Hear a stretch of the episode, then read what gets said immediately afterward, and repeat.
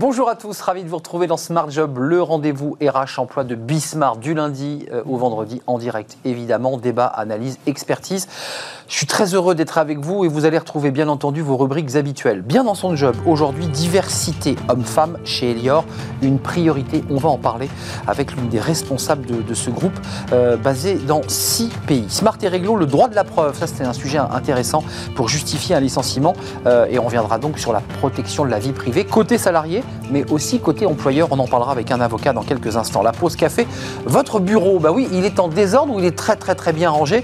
Bah, votre bureau dit beaucoup de ce que vous êtes au travail. On en parlera avec Fanny Griesmer dans cette période Covid évidemment, où beaucoup travaillent à la maison. Le cercle RH et cette notion, on en a beaucoup parlé sur ce plateau, la notion de, leadership, elle est bousculée, il faut bien le dire, par la crise Covid. Il y a beaucoup d'études, notamment celle du Boston Consulting Group, bah, qui explique qu'il faut repenser euh, bien le travail et l'attitude euh, du manager. On fera le point avec des experts sur ce leadership dans notre débat. Puis fenêtre sur l'emploi, euh, être indépendant avant d'intégrer un poste en CDD ou CDI.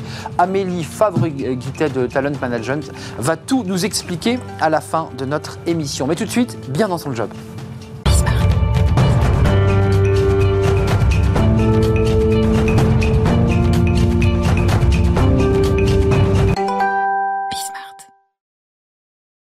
Bien dans son job, euh, que l'on soit un homme ou une femme, vous l'aurez compris, on va parler euh, de la diversité euh, en entreprise, dans les grandes entreprises. On accueille Vanessa Lefranc. Bonjour Vanessa. Bonjour. Merci d'avoir répondu à notre invitation. Directrice du développement RH et diversité au sein du groupe Elior. Alors Elior, vous connaissez cette marque, sans peut-être la connaître d'ailleurs, c'est de la restauration notamment collective. 105 000 collaborateurs dans 6 pays. Vous êtes un très très gros groupe de, restauration. vous avez signé la charte des principes d'autonomisation des, des femmes qu'on appelle le principe WEP. Euh, vous avez signé une charte euh, des Nations Unies aussi sur l'égalité homme-femme, c'est très important. D'abord, une question un peu générale sur l'esprit, la philosophie de cette démarche. Qu'est-ce qui, pousse et qu'est-ce qui a poussé le groupe Elior à s'engager euh, sur, ce chemin? Alors, ce qui a, pardon, ce qui a, poussé le groupe à s'engager sur ce chemin, c'est que le, euh, la diversité, donc au-delà de la diversité homme-femme hein, que vous, venez de souligner, euh, c'est quelque chose qui nous semble complètement euh, indispensable à notre performance, au, bon fonctionnement du groupe. La diversité, aujourd'hui, c'est une attente forte de, des candidats c'est une attente forte des collaborateurs, c'est une demande de plus en plus de nos clients, des investisseurs. C'est un sujet euh, lié à, notre euh, approche euh, entreprise responsable plus, généralement et, qui est incontournable, vu de l'intérieur, vu de l'extérieur. C'est absolument euh, clé qu'on puisse euh, progresser sur, euh, sur ce sujet. Et puis, il y a les notations aussi, enfin, on peut en parler, mais l'extra-financier qui fait qu'une entreprise aussi bah, peut avoir de bons résultats dans ses démarches RSE. quelle définition vous donnez chez Elior à ce mot diversité? Parce que c'est un mot valise. on a reçu beaucoup d'invités qui nous ont parlé de ces démarches, d'initiatives, d'idées. C'est quoi le mot diversité pour vous qui êtes en charge de cette question Alors, quand, on parle de diversité, souvent on pense euh, diversité des genres, donc hommes-femmes, on peut penser. Ça, c'est la, base c'est effectivement souvent le, point de départ des, réflexions et, des plans d'action. Euh, il y a la dimension origine ethnique, religion, orientation sexuelle, il y a l'âge, il y a la, formation. Enfin, la, diversité, ça peut prendre plein, plein de facettes euh, différentes.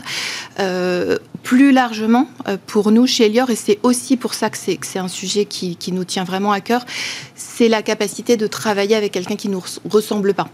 Donc la diversité, c'est vous et moi, ça, ça peut être deux femmes qui ont le même âge, euh, la même couleur de peau, mais qui ont juste pas la même histoire, pas la même personnalité. Donc, avancer sur le terrain de la diversité, c'est également euh, progresser sur notre capacité à travailler ensemble. Je précise quand même qu'il y a 68% de femmes dans l'ensemble du groupe sur 150, 105 000 salariés, et il y a 49% de femmes au niveau managérial. Vous en faites partie. Euh, ça dit quoi de l'entreprise et, et est-ce qu'on est y travaille différemment? Vous, qui êtes à l'intérieur de ce groupe, vous faites partie de ces managers. Euh, ça dit quoi de l'entreprise, la façon dont, elle travaille avec euh, ces femmes? Oui. Euh, alors, on, on a effectivement euh, un, collectif hein, très, très féminin, euh, près, près, de 70%, qui est principalement lié au, type de métier qu'on exerce. Euh, nous sommes très fiers d'avoir aussi près de 49% de femmes parmi nos 13 000 managers. Hein. il y en a à peu près 13-14 000 managers sur les 105 000 collaborateurs je dirais que ça, dit, enfin, l'atout qu'on a et, la chance que nous avons d'avoir euh, effectivement cette diversité au sein de nos équipes, elle, dit de l'attractivité de, nos métiers euh, et elle, est une chance parce qu'elle elle nous permet euh, d'avoir effectivement ce socle de diversité assez naturel. Après, nous, notre enjeu, c'est de c'est d'aller au-delà. C'est-à-dire que Aujourd'hui, un des sujets, enfin, on a deux axes prioritaires chez Lior quand on parle de, notre plan d'action diversité. Mmh. parce qu'il y a un travail sur le long terme. Il y a un axe qui est la diversité à tous les étages. C'est-à-dire que oui, nous sommes un groupe très divers. Euh, à tous les étages. Sur les 105 000, mais plus on monte euh, dans, les niveaux hiérarchiques. Pas uniquement dans les cantines, quoi, pour le dire simple. Voilà. Donc, on a un premier enjeu, c'est que cette diversité qui représente la société, qui représente euh, nos clients, elle, elle se trouve à tous les niveaux de l'entreprise. Et là, on a des progrès à faire. Et le deuxième enjeu, il est l'inclusivité. Parce que des équipes diverses, c'est formidable. Des équipes diverses qui se sentent libres d'être de, soi-même au quotidien, qui se sentent acceptées, euh, reconnues, euh, respectées euh, par, par mmh. tous c'est évidemment encore mieux. Donc c'est quelque chose d'important aussi à travailler dans, un groupe comme le nôtre. Vous nous le disiez, la porte d'entrée, c'est l'égalité homme-femme. Euh, c'est quantifiable, il y a des indicateurs et vous pouvez chaque année, évidemment, rendre visibles les chiffres qu'on évoque. Il y a d'autres diversités plus compliquées. Quand on parle des jeunes des quartiers issus de l'immigration, ils sont français. Il n'y a, pas de, a pas de quota, il n'y a pas de calcul, on ne peut pas le quantifier. Comment vous faites là pour cette partie de la population, d'ailleurs, qui se, considère un peu abandonnée euh, finalement et qui le dit, d'ailleurs, j'envoie mon CV, il suffit que je donne mon nom et le quartier où j'habite et je suis pas pris. Comment ça se passe? Alors l'approche qu'on, en fait, on, a effectivement commencé à travailler sur la diversité homme-femme et très très vite, c'est-à-dire dès, le premier ah comité de, gouvernance, on s'est posé la question bon et, quid du reste? Ah On ne peut pas se cantonner, évidemment, c'était un, premier pas, bah mais on ne pouvait clairement pas s'arrêter là. Euh, l'approche qu'on a eue, pour, pour, en grande partie pour les raisons que vous évoquiez, mais, mais pas que, mais donc l'impossibilité de mesurer et donc de, fixer des objectifs chiffrés, ce qu'on a fait sur la partie impossible. Euh, on s'est dit on va approcher le, la, ces sujets-là de façon plus systémique, plus globale, euh, plus culturelle. C'est-à-dire via des actions de formation, via des actions de communication, clairement transmettre le message que on a besoin de vous. Ah oui.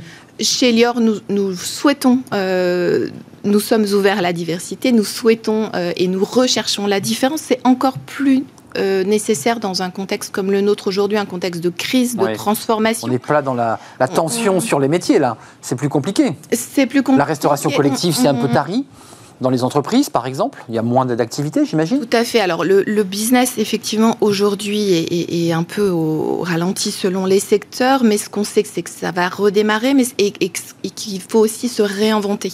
Et se réinventer, ça veut dire euh, sortir des, chemins euh, tout tracés, euh, être innovant, être créatif. Et, donner la envie. diversité, ça apporte ça. et donc, pour revenir à votre question, le, la façon dont on aborde les, les autres thématiques, c'est euh, formation, communication, euh, l'inclusion. C'est en fait. Euh, l'inclusion, c'est important, les personnes handicapées. oui, personnes handicapées et, et tout autre et tout autre critères qui pourraient être potentiellement à un moment un frein à euh, l'épanouissement, au développement, à l'intégration dans, l'entreprise. Ah, avant de nous quitter, je vous la pose abruptement. C'est vrai qu'il y a beaucoup de tensions sur le marché de la, restauration, de la restauration collective, sur des métiers qui sont parfois difficiles, euh, un peu décalés, parfois en horaire. Euh, on travaille quand, on déjeune, on travaille quand les, voilà, quand les gens dînent c'est aussi une stratégie peut-être pour voilà, réfléchir à qu'il n'y ait plus de tension sur, sur ce secteur alors, ça, Faire venir des jeunes euh, qui n'ont pas forcément de boulot et que vous allez peut-être former d'ailleurs. Mhm. Ça, ça en fait euh, partie. C'est vrai qu'on est, on est des métiers, euh, on, recrute hein, beaucoup. L'an dernier, on a recruté 5, 5000 dans, le monde, hein, 5000 jeunes de moins de 25 ans, donc en CDI, 4000 personnes de plus de 50 ans. Donc on, a un recrutement qui est. Cette année, vous avez un chiffre de, de, prospective? Là, c'est plus compliqué. Sur la prochaine, oui, un peu plus compliqué, bah notamment parce qu'on a un certain nombre de sites fermés pour pour le moment, mais, mais on, espère revenir assez rapidement. Mais pas, pas de licenciement, pas de rupture de contrat. Alors, on a eu, on, a euh, des plans de départ dans certains pays qui, sont, euh, qui sont ciblés sur certains, euh, certains types de clients, hein, certaines activités. Donc, c'est pas quelque chose de global au niveau du groupe, mais on, a besoin effectivement d'adapter les effectifs. Juste un mot, Vanessa Lefranc, pour ceux qui voudraient aller et rejoindre votre groupe, même si la, la situation, on l'a compris, n'est pas simple, ils vont sur votre site, il y a des propositions, il y a des offres, il y a, une réflexion autour des questions de diversité, j'imagine? Oui, oui, bien sûr. Sur notre site, euh, on peut nous retrouver sur euh, LinkedIn, où, vous voulez. Voilà, si vous vous intéressez à, ces sujets de restauration, si vous êtes formé à, ces métiers, parce qu'il faut évidemment avoir une formation, eh bien, allez chez Elior Group, engagé en matière de diversité, et pas uniquement, on l'aura compris, sur cette diversité homme-femme quantifiée. 69% des collaborateurs sont des collaboratrices dans le groupe Elior, euh, c'est ça, et 49% sont des manageuses, ce qui est un, très bon chiffre, évidemment. Merci Vanessa Lefranc, directrice développement RH et diversité au sein du groupe Elior. On va parler un peu droit. Tiens, ça intéresse les, directeurs des ressources humaines, le, droit. On va parler euh, bah, de la vie privée et de la capacité euh, bah, de se séparer et de la manière dont on se sépare d'un collaborateur. On en parle tout de suite avec un avocat. Smart et Réglo, un avocat pour nous éclairer chaque jour sur un point de droit précis. Là, on parle évidemment euh, du, droit du travail, ce, qui, ce que cela va sans dire. On va parler du droit de la preuve avec Emmanuel Burger, avocat en droit du, travail, spécialiste en droit social, cabinet Burger Avocat. Euh, merci d'être là. Euh, le droit de la preuve pour justifier un licenciement. Alors, c'est un sujet qui vous intéresse. On va, on va donner le plan. Il y a évidemment la pression que peut faire un employeur sur un collaborateur pour prouver qu'il a commis une faute, j'allais dire c'est classique, que vous nous parlerez aussi, et ça c'est très nouveau, de la possibilité qu'un collaborateur pour euh, bah, dénoncer euh, des pratiques, et on en parlera à la fin.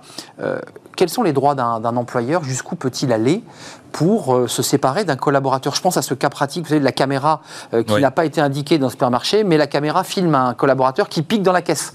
Et le collaborateur va se retourner contre l'employeur pour dire bah, euh, non, il n'avait pas le droit de mettre la caméra, donc en fait, en un mot, j'ai rien volé. Oui, pour l'instant, on n'est pas armes égales. C'est-à-dire que, effectivement, le droit de la preuve, en matière prud'homale, c'est la possibilité de rapporter par tout moyen euh, la preuve pour faire, euh, j'allais dire, émerger la vérité, entre guillemets, sa vérité, puis celle que les juges euh, prendront d'une certaine façon.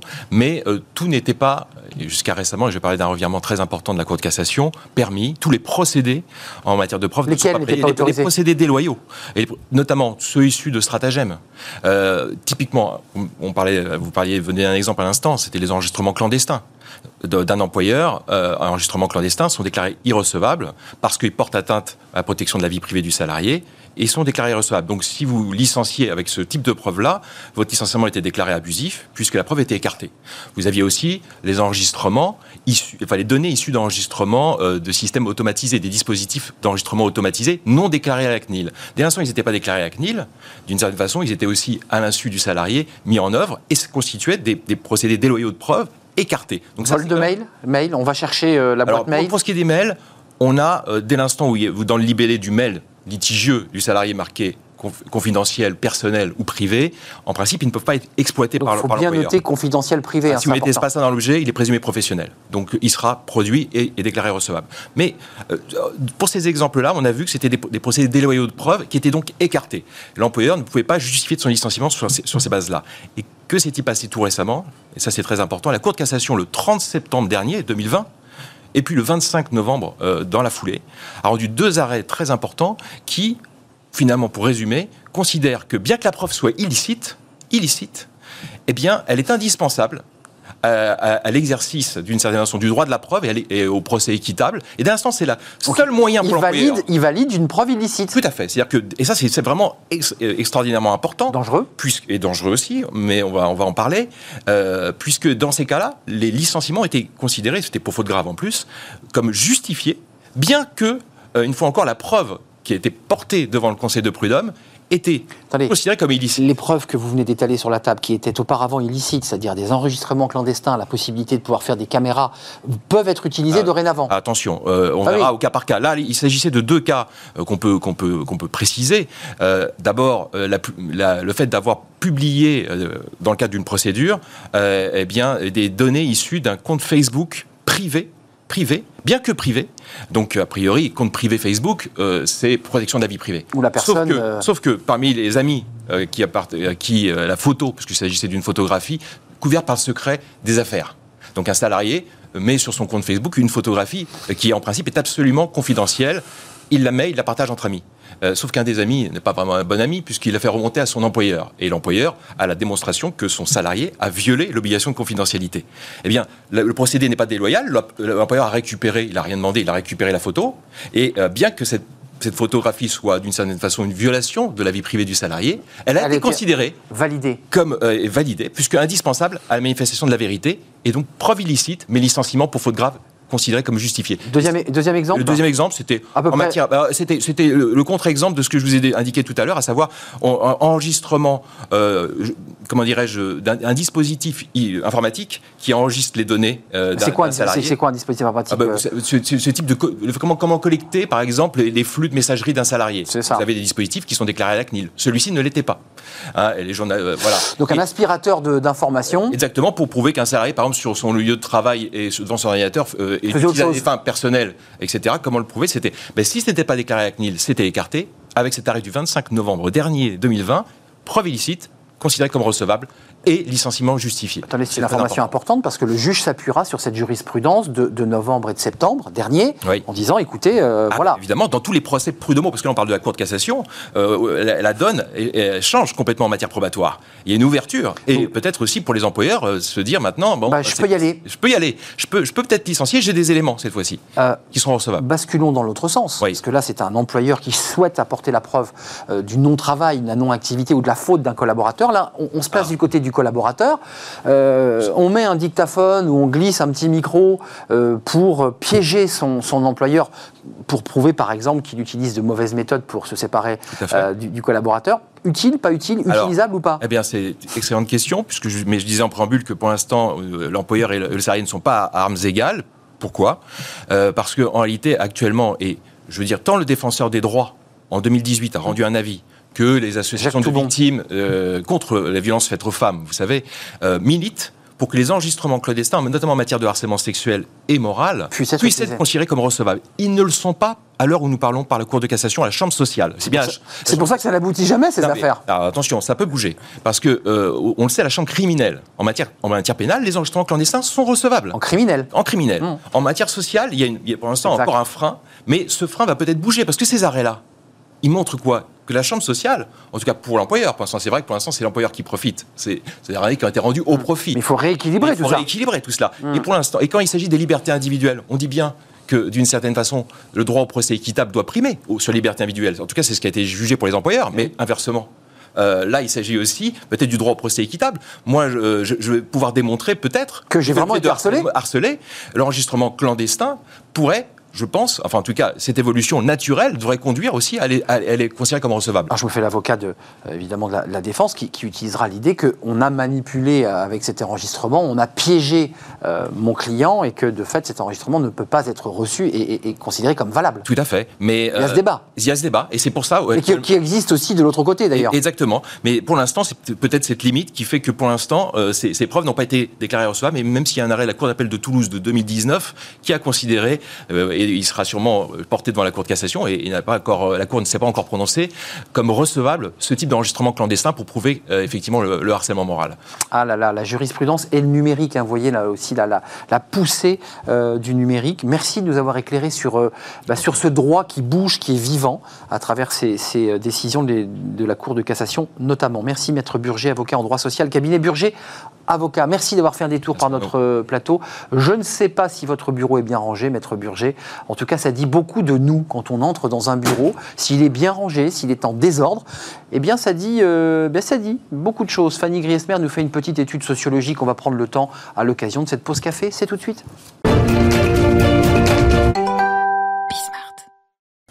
Fanny, comment allez-vous? Très bien. C'est un plaisir de vous accueillir comme chaque jour dans notre pause café.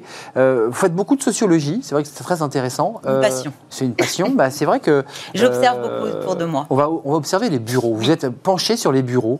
Ah, des Bureau- fois, ça saute aux yeux. Ah, hein, bah on n'a oui. pas besoin de se pencher dessus. Un bureau euh, en désordre, pour ne pas dire en bordel, Oui. euh, ou un bureau Allez, on se l'autorise au aujourd'hui. cordeau. Ça dit plein de choses. Ah, ça dit énormément de choses sur vous, peut-être. En tout cas, en la matière, il y a deux écoles. Les, vous me passerez l'expression, bordéliques. Ils ont un bureau sur lequel règne un joyeux bazar, pour ne pas dire un champ de bataille. Des papiers, en voulez-vous, en voilà, d'innombrables dossiers qui s'amassent, des tasses de café vides, une plante verte qui commence à tourner de l'œil. Et puis de l'autre côté, on a les minimalistes, voire les maniaques, hein. Euh, ceux qui ont un ordinateur rangé minutieusement jusque dans le disque dur, un stylo sur la table et pas une miette. Ça peut paraître anodin comme ça, hein. mais l'état dans lequel se trouve votre bureau en dit long sur vous et c'est valable que vous soyez en présentiel ou bien à la maison en télétravail. Euh, bureau bien ordonné, c'est automatiquement productivité ou pas? C'est aussi simple que ça? En tout cas, euh, selon une étude menée par Interface, euh, spécialiste de la conception et de la production de sols éco-responsables, en France, nous serions de bons élèves. Hein, 6 Français sur 10 laissent un espace de travail impeccable derrière eux lorsqu'ils rentrent chez eux le soir. Cocorico. Est-ce qu'ils mentent? Je ne sais pas. En tout cas, ils sont même 27% à avoir un petit côté maniaque. hein. Bénéfice direct, vous l'aurez compris, on se sent plus productif euh, dès lors qu'on a un bureau parfaitement rangé en face de soi. Euh, et de manière générale, on considère qu'un bureau nickel est synonyme d'efficacité et de sérieux et donc de productivité. C'est l'image en tout cas que se font trois Français sur quatre, c'est beaucoup. hein. C'est peut-être d'ailleurs hein, cette image qui nous pousse à ranger euh, notre bureau en rentrant chez nous le soir. Et à l'inverse, il y a ceux qui considèrent euh, mais qui sont, enfin, ils se sentent plutôt oppressés dès lors que le bureau est trop bien rangé. Ils ne sont que 5%, rassurez-vous. hein. S'il y en a que ça stimule, d'autres ça oppresse. Voilà, je ne sais pas. euh, Donc, si je suis votre logique, euh, bureau en désordre, ça veut dire désordonné, ça veut dire qu'on travaille mal, qu'on est un oui. mauvais élève, quoi. Oui, de manière assez logique, le collègue qui travaille euh, dans un bureau sans dessus-dessous est forcément désorganisé, ou du moins moins rigoureux. hein. Euh, c'est ce que déclare près de la moitié des Français, pour 24% aussi. C'est peut-être le signe que ce collègue, il est un peu sous l'eau et qu'il n'a pas le temps euh, de ranger son bureau. Euh, selon cette même étude, 43% des Français euh, s'accommodent du bazar de leurs collègues. Oui, tant que cela n'empiète pas sur leur territoire. Donc attention, hein, si vous avez tendance à vous étaler, que vous êtes désordonné, attention aussi à, à ce que les piles hein, que vous formez avec les dossiers qui s'amassent euh, ne, ne croulent pas et ne tombent pas sur le bureau du voisin. Mmh. Euh, notez tout de même que 16% euh, déclarent que euh, le capharnaüm d'autrui les gêne, cela nuirait à leur concentration. Ça ressemble un peu au bureau des avocats, puisqu'on avait un avocat, il arrive fréquemment, vous savez, il y a des piles Bah, bien de sûr, dossiers là, les codes, avec, avec hop, les les codes, et puis quasiment les noms, les noms des affaires, c'est assez troublant Ouais, C'est d'ailleurs. vrai qu'avec les le numérique, on a tendance à penser que bah, Ouais. moins de papier, Tout donc est rangé. moins de dossiers, Ouais. et tout le désordre, a priori, c'est dans votre Bah, ordinateur. D'ailleurs, je ne sais pas si vous avez fait le- un travail sur le bureau des ordinateurs, mais euh, aujourd'hui, c'est l'état du bureau de l'ordinateur pour voir s'il est rangé. hein. Il y a parfois des bureaux où il y a des centaines de fichiers les uns sur les autres. Le Quand- bureau, effectivement, vous le disiez, mais aussi à l'intérieur. À l'intérieur Les dossiers, les sous-dossiers, euh, Euh, quand on est bien organisé. hein. C'est perdu ou pas perdu? Enfin, je veux dire, que- que- Comment on peut se Alors, situer? bah, il, y a, il y des désordonnés là qui nous regardent. Alors, il y a plein. Alors, rassurez-vous, voilà. Je Bah ouais. vous dire haut les cœurs. hein, votre image n'est pas la meilleure, loin de là, hein, c'est évident. Mais vous avez d'autres atouts. Vous êtes peut-être un bordélique génial. Et oui, car de nombreuses euh, études scientifiques euh, révèlent Ah oui. que le désordre va de pair avec la créativité. Exit donc la culpabilité, si tant est que vous en ayez. hein. C'est sans doute Albert Einstein, le célèbre physicien, qui a le mieux euh, résumé la situation. Il disait si un bureau encombré évoque un esprit encombré, que faut-il en déduire pour un bureau vide? Je vous laisse méditer là-dessus. Bon, vous vous en doutez, euh, Albert Einstein était particulièrement désordonné. Ceci explique cela, peut-être. C'est le cliché comme ça un petit peu du, du bazar, des cheveux, des cheveux en, en ba- en bataille. Il y a le flex office, c'est une solution ou pas? Parce qu'à la télé, on peut le Oui, dire, alors c'est vrai qu'on on, on récupère des bureaux Voilà. du collègue de la veille. Et effectivement, de ne pas avoir euh, son bureau à soi euh, encouragerait peut-être les salariés à se responsabiliser hein, Ah ouais? Et à mieux s'ordonner. Eh bien non, visiblement, un Français sur deux préfère un peu de bazar à des, juges- à, à des Ouais. bureaux qu'il juge plutôt impersonnels et froids. Donc comme quoi on Sans est bien, âme. euh, voilà, être dans, dans son petit bazar. Ouais. hein, voilà. Et en télétravail, Bah oui, bah, parce que là, c'est Bon, la bonne nouvelle, c'est que vous pouvez faire ce que Ouais. vous En fait, voulez, manger le vous étaler à votre gré, puis bah, le soir hein, aussi débarrasser quand la famille arrive. Euh, alors, si vous voulez garder une bonne image, bon, l'avantage c'est que voilà, vous avez juste à ajuster euh, ce qui se passe derrière vous pour le cadrage de votre visio, hein, mais sinon vous faites ce que vous voulez. Et si l'envie vous prend d'un grand nettoyage de printemps, eh bien lancez-vous, coïncidence ou pas, le 21 mars, depuis plusieurs années, c'est la journée internationale du Ouais. rangement des bureaux. C'est peut-être le moment de passer à l'action. Euh, J'ai envie de vous dire bon courage. Hum, euh, Qu'est-ce qui, qu'est-ce qui se passe euh, après, dans la suite de, de votre chronique? Parce qu'il y a quand même le débat. Ah, ça vous- Alors, je, je- je pensais, vous, vous voulez avoir des, des petits, Bah, des petits oh, conseils. Bah ouais, moi j'aimerais Alors, je savoir. sais pas, voilà, je ne sais pas si vous connaissez Marie Kondo. Marie Ouais. Kondo, c'est la papesse du tri, du rangement. Ouais, c'est vrai. Bon, visiblement, ça. le désordre lui donne des boutons. hein. Elle a sorti un best-seller en 2011 euh, qui a fait, qui a cartonné. hein. Son livre La magie du rangement. Euh, alors, elle s'était attaquée euh, dans un premier temps au désordre dans nos maisons. Elle avait converti euh, les foules au roulement de t-shirt, hein, voilà, pour bien vous organiser dans votre dressing. Elle revient. Elle est revenue là. fin- Marie revient. fin 2020 euh, en, s'attaquant à nos bureaux avec la magie du rangement au travail, un ouvrage qu'elle a coécrit avec un psychologue du travail. Euh, pour elle, le désordre est synonyme de stress, donc il va falloir passer à l'action et elle emploie, attention, la manière forte. Pour elle, il faut ranger en une seule fois, ouais, mais il va falloir renouveler l'opération à peu près une fois par mois pour éviter que le désordre Faut s'accumule. jeter surtout. Il faut jeter, jeter, Bah ouais. jeter, sauf ce qui est absolument indispensable, vous l'aurez compris, et ce qui vous met en joie. Voilà, vous allez prendre chaque objet et vous allez à chaque fois vous poser la question quand est-ce que je l'ai utilisé pour la dernière fois? Euh, Est-ce que je l'aime vraiment cet objet? Est-ce que je le garde vraiment au cas où? À cette question, si la réponse est oui, poubelle. Poubelle. Enfin, Enfin, intelligemment et à la verticale, si vous le pouvez. Les objets dans des boîtes, les papiers dans des chemises, hop, Paf. les unes en dessous des Bon, autres. c'est bien. Et si possible, à l'abri des regards, ça veut dire que vous avez potentiellement un casier ou une étagère. Euh, voilà, mission accomplie. Bah, après, il faut s'attaquer effectivement à cet ordinateur. Voilà. Et là, c'est pas une mince affaire. C'est pas une mince affaire. Mais Euh, vous êtes ordonné, Arnaud. Je suis très ordonné. Regardez mon, mon bureau comme il est beau. Il n'y a, pas un papier, enfin à part mes notes. Euh, l'ordinateur, on, on s'y intéressera parce que le bureau de l'ordinateur, c'est devenu votre nouveau bureau. Donc effectivement, il faut aussi l'organiser. Merci. Fanny, on déborde un tout petit peu, mais c'était un vrai plaisir. Euh, essayez de lire ce, livre euh, qui peut, qui vous aider. La magie du rangement. Je trouve ce titre est génial. Euh, on fait une petite pause, courte pause. On s'intéresse aux leaders. Est-ce qu'un très bon leader sait ranger son bureau? Ça, c'est une problématique. Euh, qui sont ces leaders et en- comment ont-ils évolué? Comment se sont-ils transformés à l'aune de cette crise Covid? Ben, Vous verrez, il y a des études intéressantes. Il faut qu'ils soient plus humains, plus empathiques, plus près des collaborateurs. Voilà, c'est un leader euh, post-Covid dont on vous parle avec mes experts dans quelques instants. Et c'est dans le cercle RH. À tout de suite.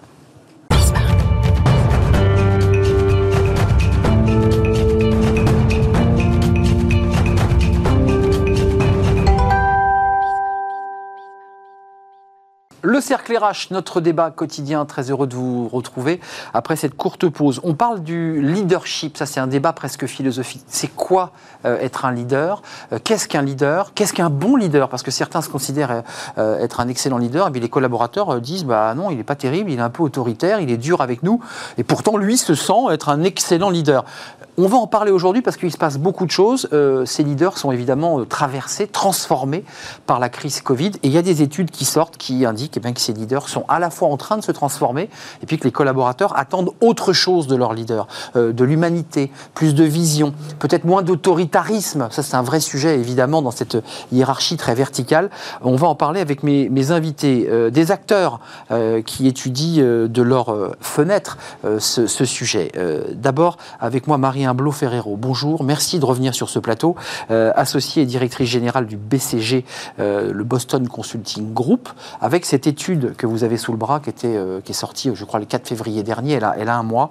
Un bon leader d'entreprise et visionnaire, mais aussi humain. On va la détailler parce que ça donne un peu un portrait robot un peu différent euh, de ce qu'on avait pour habitude de donner comme définition au, au leader. Didier Pitlet est avec nous. Merci de revenir parce que quelque part, vous, ça veut dire que vous vous sentiez bien, hein, vous êtes revenu, vous êtes dit, tiens, on va revenir. bien. Merci Euh, à vous. euh, dit fondateur de la, la maison Enoch Consulting, euh, Moon Press, et président du cercle du leadership.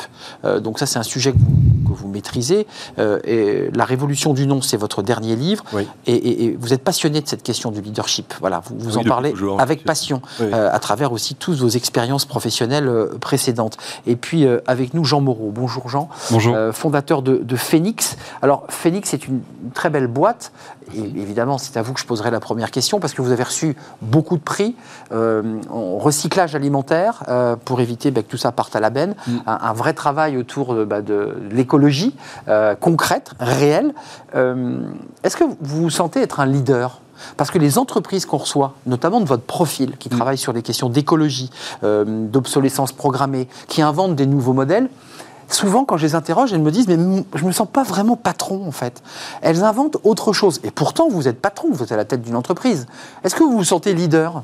Alors, je suis d'accord avec la, la remarque qui a été faite. Je pense qu'on nous, on est 200 chez Phoenix, donc il y a forcément quelque part des qualités de leadership. Oui, c'est une belle entreprise. Euh, peut-être issu de l'enfance. Moi, j'étais l'aîné d'une famille de quatre enfants, donc euh, il y a peut-être un héritage à ce, à ce point de vue-là. Mais après, euh, ce qui a été dit est très vrai, c'est-à-dire que nous, dans ce qu'on essaie de construire, dans les entreprises, euh, notamment celles qui sont à impact positif, donc comme Phoenix, qui, qui sauve les invendus de la poubelle, on essaie de montrer qu'il y a une autre forme de management qui, qui émerge, plus par le sens, par la transparence, par une vision plus horizontale du management et moins verticale, moins dirigiste, plus en coach qu'en que en- que en- chef. Et donc c'est cette posture-là qu'on adopte de plus en plus. C'est votre posture. C'est ma posture à moi. en tout cas. Euh, ju- juste, et on va, on va donner la parole à- à- aux experts, parce que vous avez un regard d'expertise sur ce sujet, mais dans le quotidien, parce que c'est vrai que moi, manager, c'est un mot comme ça qui, qui vient un peu me, me heurter. Je me dis, mais c'est quoi un manager? C'est quoi un leader?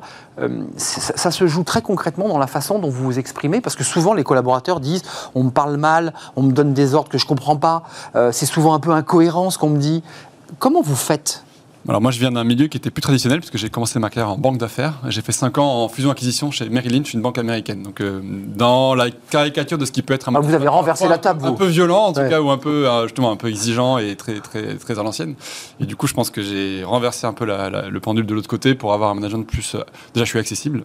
Euh, au quotidien. Je suis pas dans une tour d'ivoire, euh, dans, dans un bureau fermé. J'essaie d'être euh, Le. PDG avec la terrasse en train de prendre un verre qu'on ne peut pas déranger, Et mais parfois ça pose une question. hein. Quand on est trop accessible, il faut trouver la bonne posture. et la bonne distance. créer un peu de distance aussi. Donc on, parfois on achoppe là-dessus. Et plus la boîte grossit, plus c'est difficile de trouver le bon dosage entre proximité, euh, sympathie et puis créer un peu de, une forme de respect.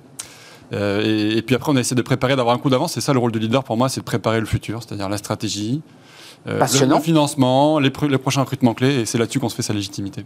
Euh, Didier Pitlet, la définition du mot leader, alors euh, peut-être pas le leader des années 80, mais le, le leader de, de février euh, 2020, juste avant le confinement. Puis là, il y a le nouveau leader qui est en train de se dessiner, et on va en parler avec le BCG. Euh, il, doit changer ou il a changé? Est-ce qu'il doit changer ce leader? Alors, il, il- il- il doit changer effectivement. Euh, maintenant, juste peut-être une toute petite aparté, parce que Jean est quelqu'un de très humble. Le mois dernier, il a reçu le prix du leadership espoir. Espoir, absolument. qui, euh, depuis 12 ans, a récompense de très belles personnalités. Je suis très heureux de, de le retrouver.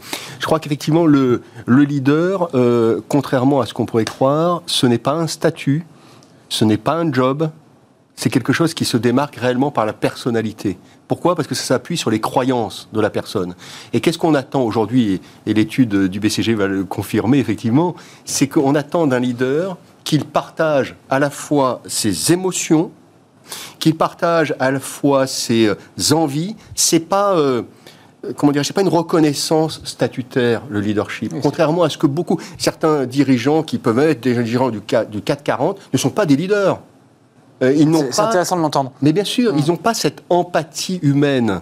Or, la vraie différence. C'est très psychologique ce que vous dites. hein. Ça vient du ventre, hein, ça, ça part. euh, C'est très, psychologique, mais un leader, il est aligné tête, cœur, cœur, tripe. trip.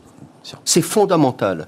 Et euh, un leader, il se caractérise pas uniquement par le résultat financier. C'est important dans une entreprise, bien évidemment. Mais il se caractérise aussi par sa capacité à entraîner les gens. Un vrai leader, c'est celui qui révèle l'autre. C'est quelqu'un qui est capable de prendre des risques humains aussi. C'est-à-dire... euh, Il y, a un peu de, sort- cy- il y a un peu de cynisme chez le leader ou pas? Allez. Alors, un vrai leader, dans l'absolu, il n'y a pas de cynisme. Un vrai leader. Attention, Non, mais hein. c'est important. Pourquoi? Parce que le leadership, il s'inscrit dans l'authenticité. Le maître mot de l'époque que- qui est en train de, de tout bouleverser, c'est l'authenticité. Pourquoi? Et la que- transparence, qui est l'autre mot très bien, moderne. bien évidemment. Transparence totale. Mais bien évidemment, bien évidemment. Mm. Moi, je sais, euh, euh, que je parle de plus en plus de leadership spirituel. Ah, vous voyez qu'on on arrive, on descend. mais Ça, ça revient à ce que vous nous disiez. J'ai pas voulu reprendre, mais je suis à la tête d'une famille de quatre enfants. C'était moi le chef au départ. J'étais le plus grand, donc c'est vous qui tiriez un peu les locaux. Tout ça a du sens aussi dans ce que vous apportez aujourd'hui dans, dans l'entreprise. Euh, Marie euh, Humblo Ferrero, c'est important ce- cette étude du BCG parce que euh, le, le leadership spirituel, euh, l'implication personnelle. Et là, dans l'étude, il y, a- quand même une question fondamentale que vous posez. Est-ce qu'on est leader? Est-ce que c'est une vocation? C'est d'ailleurs un des titres de, notre émission. Ou est-ce que c'est finalement quelque chose qu'on acquiert? Bah, On va voir les chiffres, c'est assez particulier, parce qu'il y a 64% qui disent globalement on peut un peu l'acquérir, puis 24% qui disent bon, on peut l'acquérir totalement. On peut se faire une formation. Alors moi, je suis allé voir, j'ai pas vu de formation de leader. Ça n'existe pas. Dans les centres de formation, on vous forme pas à devenir un leader. Euh, Qu'est-ce qu'ils souhaitent, ceux qui sont interrogés aujourd'hui, pour dessiner ce portrait robot du leader, euh, je dirais, post-Covid? Alors, ce qu'ils souhaitent, euh, nous, la manière dont on définit un leader, c'est à partir de trois euh, types de qualités. Les qualités stratégiques, les qualités humaines et les qualités opérationnelles la tête, le cœur et les mains. Je vous Il y avait les tripes, euh, hein, je j'ai disais oublié, les mais tripes. bon, Et, euh, et en fait, ce qu'on apprend dans les écoles, ce qu'on a tous appris, c'est la tête, la stratégie, euh, la vision, euh, qu'est-ce qu'il faut faire, les priorités, le marché. Classique Euh, classique. Les mains, l'opérationnel, on est tous à peu près bons à se dire euh, que- quel, quel est le plan d'exécution, le plan d'implémentation, tout ça c'est très analytique. Et ce qui est le plus compliqué, c'est effectivement le cœur. Les tripes et le cœur. Et ce dont on se rend compte dans cette étude, euh, c'est que de manière assez frappante, il y a un plébiscite de ces qualités du cœur. 37% demandent de la considération. Vient ensuite l'empathie, l'écoute, le développement. Et considération en un. hein. Exactement. Et ce qui arrive en tout dernier, à 14%, c'est le focus client. Donc on, on voit un espèce de grand écart entre la stratégie et euh, ses qualités humaines. Alors, moi, personnellement, je pense qu'un leader doit avoir ses capacités euh, stratégiques, Ouais. évidemment. C'est sa boîte à Évidemment. outils de base. C'est sa boîte à outils euh, de base, c'est sa boîte à outils que de savoir planifier. C'est ce que vous disiez, il faut savoir donner euh, une vision, savoir où on veut aller, savoir comment on veut y aller. Mais quand on se place de la perspective du collaborateur, lui, il fait confiance à son leader là-dessus, mais il a besoin de cette authenticité et de cette considération pour ce qu'il est, ce qu'il apporte, pas seulement pour ce qu'il fait. Et en fait, cette considération va aussi le libérer dans ce qu'il va apporter à l'entreprise. Mais juge Jean Moreau, c'est pas pour faire euh, revenir à l'actualité, mais j'ai- un- patron que je trouvais euh, d'une certaine manière charismatique. Bah oui, vous savez de qui je parle, qui est le patron de Danone, qui portait une vision, qui avait une forme de charisme naturel, dans une sorte de- d'attitude très particulière pour un patron d'une si grande entreprise, et puis qui se retrouve débarqué. C'est-à-dire, dans un premier temps, il devient président, et puis 15 jours après, on lui dit faites vos cartons, c'est fini, on s'en va. Ça a dû vous choquer parce que finalement, c'est cette personnalité de ce patron de, de Danone, euh, il inspirait, il était inspirant pour des gens comme vous. Absolument. Donc moi, je, Et, euh, et on lui dit, bah, vous n'êtes pas dans le profil de la boîte. je moi, je l'apporte tout mon soutien. Je suis évidemment déçu de ce qui s'est passé, et de la façon dont ça s'est passé. Surtout que c'est quelqu'un qui a, bon déjà pour être euh, parfaitement transparent, il a investi chez Phoenix, donc euh, Danone est actionnaire de Phoenix, actionnaire minoritaire, mais donc il portait cette vision-là, il incarnait euh, vraiment une autre, voie, une autre façon de faire du, du business. Il l'a porté au CAC 40, ce qui est assez rare. La, Ah oui Danone était la première entreprise à mission, À mission, très incarnée par lui avec un discours que tout le monde a vu à HEC en 2016. absolument. Après, je pense qu'il y avait deux sujets. Il y avait un sujet de comment on place le curseur entre la performance RSE extra-financière et la performance financière. Et puis il y avait des enjeux de, de management et de gouvernance en interne qui étaient pas Vous voyez qu'on Donc, euh, revient sur un débat on revient même. sur l'humain et comment, on- comment on fait vivre ensemble une équipe et comment on essaie d'aligner les intérêts des uns et des autres. Pour être précis, ça veut dire que c'est pas parce qu'un leader porte quelque chose de très fort, une vision très forte, qu'e- qu'elle arrive finalement à percoler jusqu'en bas et que tous les managers ne sont pas forcément engagés. C'est ce que vous voulez évoquer pour Danone, par exemple? Oui, oui, c'est ça. ça, ça, ça collait pas? En tout cas, il faut, il faut arriver à aligner les intérêts. Moi, c'est la principale règle que je, Bah ouais. que je retiens de toutes mes années de- d'entrepreneuriat et de, de banque d'affaires. D'ailleurs, c'est aligner les intérêts entre les différentes parties prenantes, les managers, les employés, les clients, les actionnaires, les financeurs. Hum. C'est un boulot, c'est le rôle du chef d'orchestre, du leader, mais c'est pas simple à, à faire Hum. au- au quotidien. Juste Didier Pitlet, euh, on voit que la boîte du CAC 40, Danone, pour ne pas le citer, débarque son PDG euh, parce qu'il est finalement pas, pas dans les. Il n'a pas apporté la satisfaction financière, puisque c'est l'argument euh, utilisé. Euh, Est-ce que cette question du leader, du bon leader qui travaille sur ces trois axes, ça marche dans des boîtes moyennes, c'est-à-dire des entreprises qui, qui sont un peu de la taille, et c'était déjà une très belle entreprise de 200, 300 salariés. Au-delà, euh, bah, le leader commence à s'éloigner de plus en plus de ses bases. Il ne peut pas être sur tous les sites, il ne peut pas être partout. Comment ça se passe ça Comment on fait On irradie finalement tout le monde alors que l'entreprise est très grosse. Ça renvoie à la raison d'être même du leader, alors qu'il soit salarié ou fondateur. À savoir, sa raison d'être, c'est d'être le gardien de la culture de l'entreprise. Et dès lors qu'il est le gardien de la culture de l'entreprise, il doit aussi éduquer ses actionnaires. Et le cas de Danone nous, nous- nous offre un cas euh, assez intéressant, c'est quid de la responsabilité des actionnaires par rapport à la culture. J'allais y venir. Et ça, c'est effectivement un vrai défi.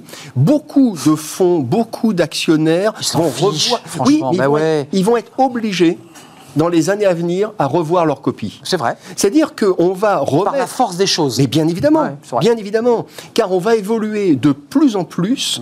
Mm. La- ce qui se passe chez Danone est un vrai choc.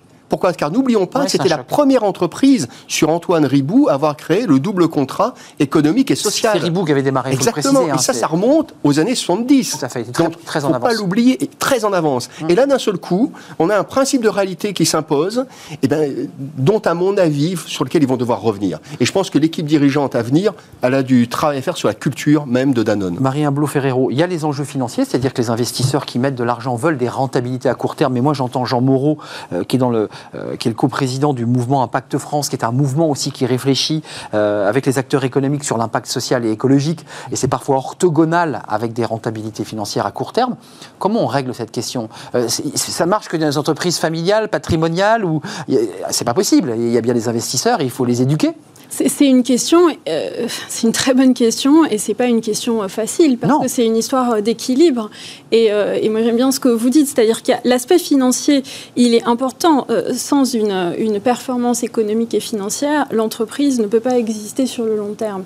Et on se rend compte ces dernières années, et certaines entreprises de type familial ont, ont mis en avant ces éléments plus vite que d'autres, qui sont l'aspect social, humain, et puis l'aspect sociétal, environnemental. Et en fait, il va falloir trouver un équilibre. Moi, j'ai envie de dire, on n'a pas vraiment le choix. L'aspect économique, il est essentiel, mais l'aspect humain et sociétal, compte tenu de la demande euh, de l'ensemble des générations, elle est Bien sûr. importante parce que ce que dit notre étude aussi, ça c'était un, autre enseignement majeur, c'est qu'il n'y a pas de différence dans les demandes et dans les attentes entre générations. Oui, c'est une, étude sur quatre pays Ouais, ça européens. tord le coup. euh, Euh, ouais. Il n'y a, pas de- il y a pas de différence. Moi, j'avoue que je pensais peut-être que les plus jeunes, on en Mm. parle beaucoup, des plus jeunes auraient des attentes plus fortes sur ces aspects Non, vous humains. avez raison. En fait, pas du tout. Ça, C'est c'est l'époque assez, assez nouveau d'ailleurs, ça, c'est vrai. Et donc, Royaume-Uni, Allemagne, Espagne, je ne pas préciser, et, Et- France. et- et donc, il va falloir trouver des solutions, réfléchir à comment est-ce qu'on allie euh, l'ensemble de ces. euh, Juste. Didier Pitet, je vous donne la parole, mais vous, l'acteur, Oui. à la tête d'une entreprise, qui a une vision, qui sait où il va. Alors, euh, il y, a- il y a la plateforme, il y a, euh, on, on le dira à la fin de l'émission parce que c'est intéressant, une des briques de votre entreprise Phoenix, mais vous vous projetez, vous avez besoin d'argent. Vous allez chercher de l'argent. Euh, Com- comment vous faites de la Alors, nous, on a pédagogie la chance de. Enfin, nous- Vous vivez euh, sans, sans- sans financiers euh, qui viennent. euh, Non, malheureusement, on, a, on a des financiers au capital. Mais mm, moi, le message, c'est que dans, dans les entreprises comme Phoenix, on n'est pas les seuls. On- on- celles qui sont dans ce qu'on appelle la tech for good, donc Ouais. la technologie à impact positif ou l'impact. On essaie de prouver justement qu'il n'y a plus de dichotomie entre les ONG et puis le grand capital. Ouais. Et qu'on peut commencer à avoir, à marcher sur deux jambes, une jambe croissance, rentabilité, ambition qui n'a rien à envier à un Doctolib ou un Blablacar, et puis une jambe impact social, environnemental fort, et que de plus en plus, c'est d'ailleurs euh, une tendance de fonds, et il y a des fonds, des fonds qu'on appelle ISR, socialement Oui, responsables, sûr.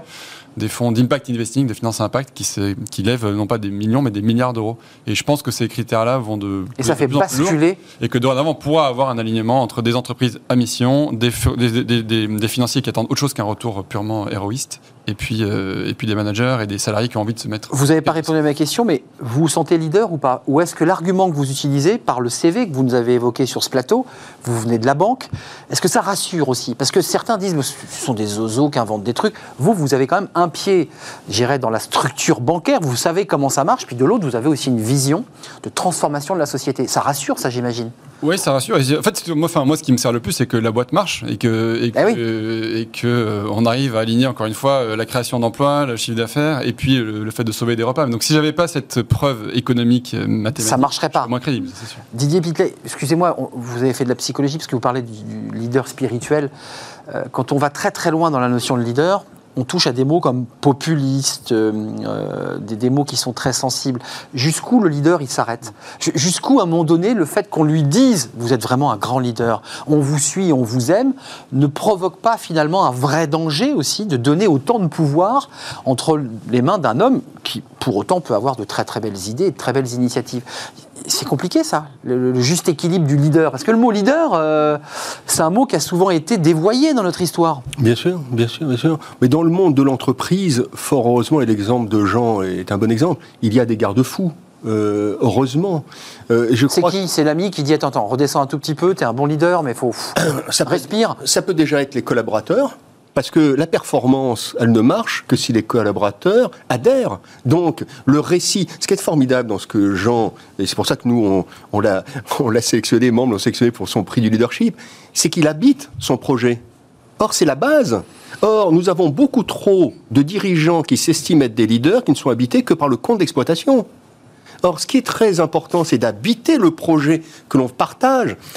On- c'est vital d'avoir l'engagement des salariés, sinon on s'en sort pas. Sinon la boîte, elle, elle périclite, on est d'accord. C'est essentiel. Voilà. C'est essentiel. Mais ça, on ne l'entendait pas il y a 20 ans, hein, si je peux me permettre. hein. Oui, parce que. Ou moins. Euh, bon, rien, on l'entend. Ce qui est certain, c'est qu'on assiste aujourd'hui à la fin d'un modèle. Ça, est c'est évident. L'engagement. Bien sûr. Hmm. Et globalement, la vraie performance du leader, c'est sa capacité à entraîner.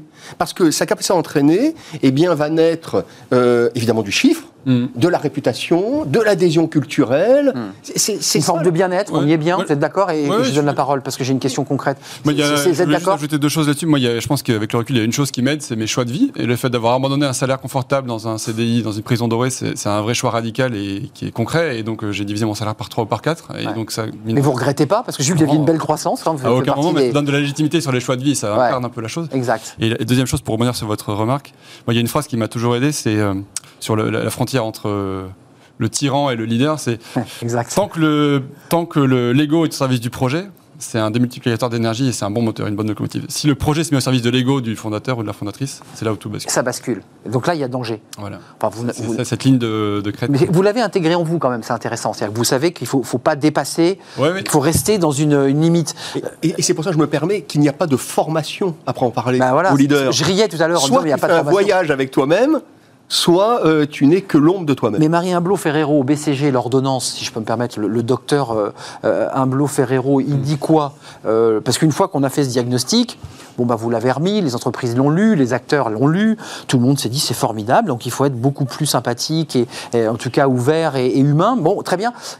Concrètement, parce Alors- que c'est voilà, il faut le faire descendre maintenant. Avant de, de rentrer dans qu'est-ce qu'on peut faire, je, je voudrais redire, les, les demandes, ce ne sont pas de leaders gentils et sympathiques. Ouais, gentil, C'est de la considération, de l'écoute et du développement personnel. Donc en fait, oui.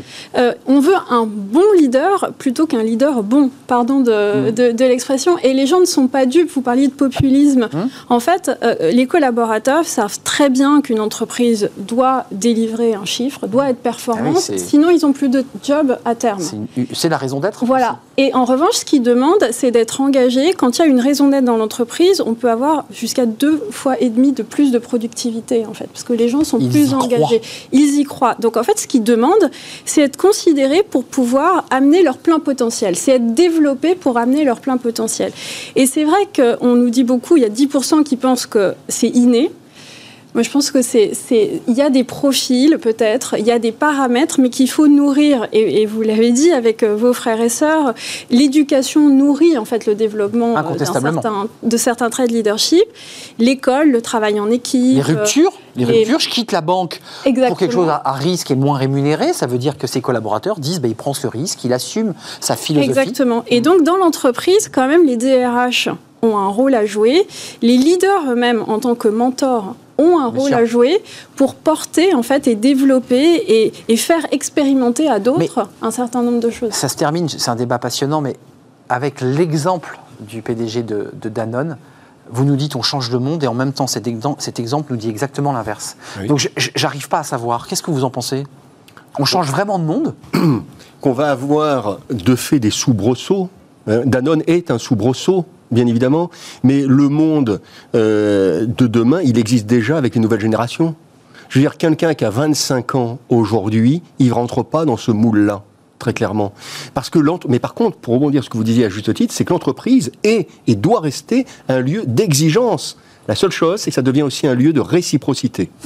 Et ça change tout. C'est ça le nouveau mot, c'est la réciprocité. La, la considération, c'est la notion de réciprocité. Exactement. Considérer mon action comme un élément important à votre richesse et au développement de l'entreprise. Et ça, ça manque aujourd'hui dans l'entreprise. Vous êtes d'accord Tout à fait d'accord. Vous, vous l'avez le petit mot parfois, excusez-moi, du leader. Ouais, c'est c'est vraiment bien ce que tu viens de faire. Voilà, ça, ça c'est utile, on avance. Oui, on le fait, on le fait, bien sûr. On, fait, on fait ça à l'écrit. Vous dites on le fait, hein, vous dites pas je le fais. on le fait parce qu'il y a toute une équipe de management à côté de moi. J'en ai pas tout seul. Bien sûr, On n'a pas sûr. tout le mérite. Mais oui, et pour revenir sur, euh, sur Danone et le cas Emmanuel Faber, je pense qu'il a fait le plus dur.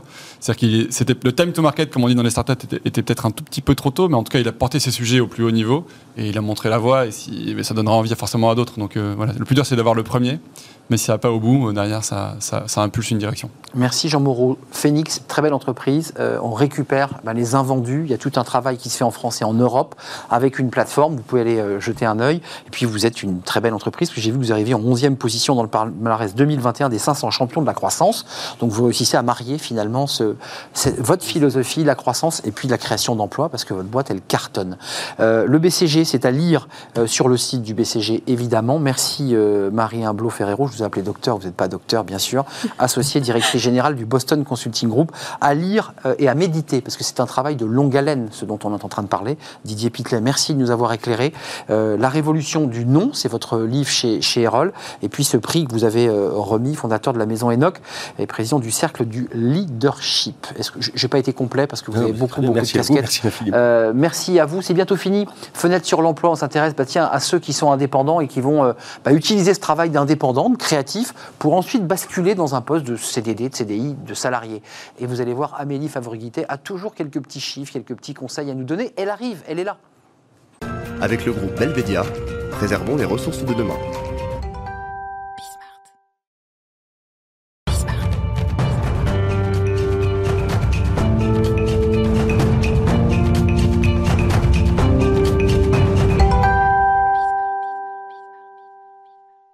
Mon bureau n'était pas rangé, comme le dit Amélie Favreguité. Bah oui, Amélie, bah j'ai des feuilles, j'ai un petit peu partout. Euh, je vais me faire tirer les oreilles par Fanny Griesmer. Fenêtre sur l'emploi, euh, le freelancing comme opportunité avant le CDI, Talent Management, il faut quand même le préciser, euh, Amélie, vous en êtes la cofondatrice.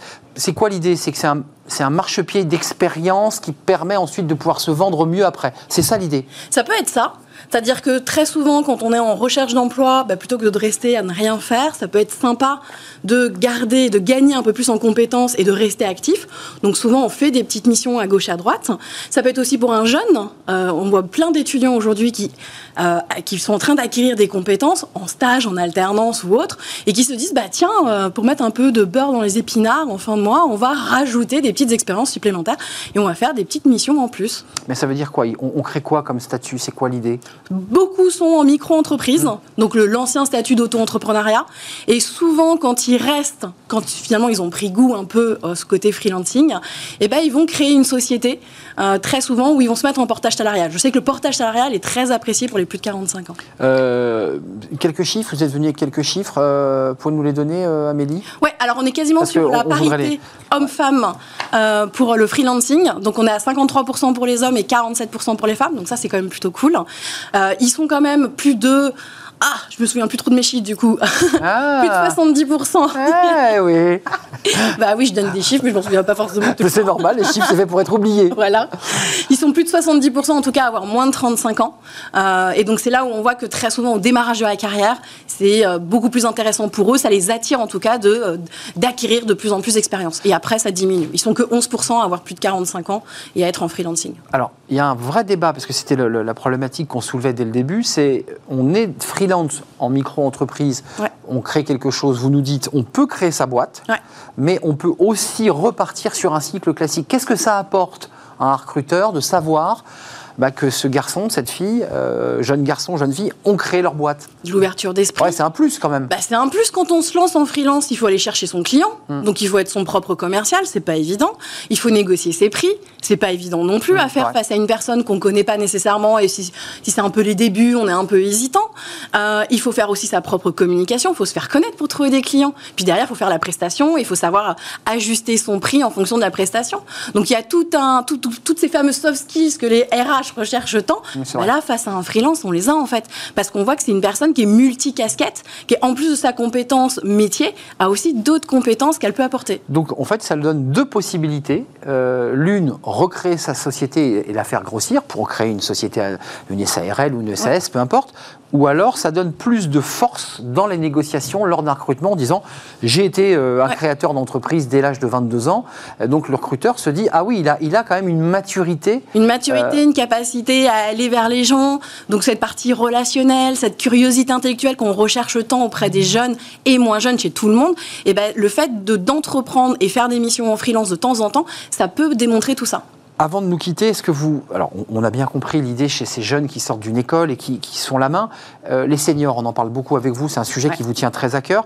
Est-ce que vous leur conseillez aussi, euh, dans des transitions, parce qu'ils ont été cadres, ils ont une belle situation, de créer leur structure Ouais. pour éventuellement même rebondir derrière? Tout à fait. Ils sont 11% aujourd'hui, euh, ça c'est un des chiffres que je connaissais du coup. Mais bien sûr, je savais que vous le connaissiez celui-là. 11% à être effectivement euh, en freelancing. Ça peut être une occasion de combler des trous parce que bah, c'est difficile souvent pour un senior de trouver une mission, que ce soit en CDD ou en CDI. Mais par contre, trouver des missions de courte durée, c'est beaucoup plus facile. Et souvent, on arrive à retravailler en freelance pour son ancien patron, ce qui est paradoxal, mais parce que c'est une question de coût aussi. C'est tout à fait vrai. Le patron veut pas abandonner totalement son senior Ouais. et lui donne des missions ponctuelles. Donc ça, c'est Euh, une très bonne occasion. Et Et- pour la confiance, c'est très important. Et beaucoup de ces seniors démarrent du coup en portage salarial plutôt qu'en micro-entreprise ou en société. Ils se font parce que ça permet de cotiser et d'avoir des vraies fiches de paye derrière. Euh, portage salarial, dites-nous, hein, c'est selon des structures qui sont Oui. institutionnalisées qu'on va voir, Qu'on va qui voir. prennent un petit, un, un qui petit prennent pourcentage. généralement entre 10 et 15 et qui transforment le chiffre d'affaires en paye. Donc en fait, on, cotise, on continue à cotiser pour euh, sa retraite et pour euh, les, les ACDIC. Hum, C'est ça, c'est très important Ouais. parce que l'enjeu aussi, c'est la cotisation pour la, retraite, pour pas qu'il y ait de trous, comme on dit. Euh, donc, vous nous invitez quand même à euh, bah, s'engager quand on a des idées, à créer Bah sa oui. boîte, sa micro-entreprise. De toute façon, c'est toujours une aventure géniale. C'est une de créer sa aventure. boîte. Et même quand on est RH, moi typiquement, j'utilise beaucoup la plateforme Fiverr. Et ça m'a permis de trouver des gens que j'aurais pas pu trouver en salariat et qui étaient disponibles immédiatement pour démarrer une mission à courte durée. Donc, aller chercher aussi Tout dans ce vivier de jeunes créateurs en on a des talents incroyables sur ce genre de plateforme. Et Talent Management est là pour les révéler. Évidemment, vous m'avez tendu la perche. Merci Amélie Favreguité, c'était un vrai plaisir de vous accueillir. Merci à vous, merci à toute l'équipe, évidemment à Fanny Griesmer, merci à Romain Luc à la réalisation, merci à, Justine au son, merci à Margot et à Pauline pour leur travail, merci à vous qui nous regardez, bien entendu, qui êtes fidèles à notre émission euh, sur les réseaux sociaux et à l'antenne, évidemment. Restez fidèles au programme de, de Bismart, évidemment. Je serai là demain en direct. Euh, à demain, bye bye.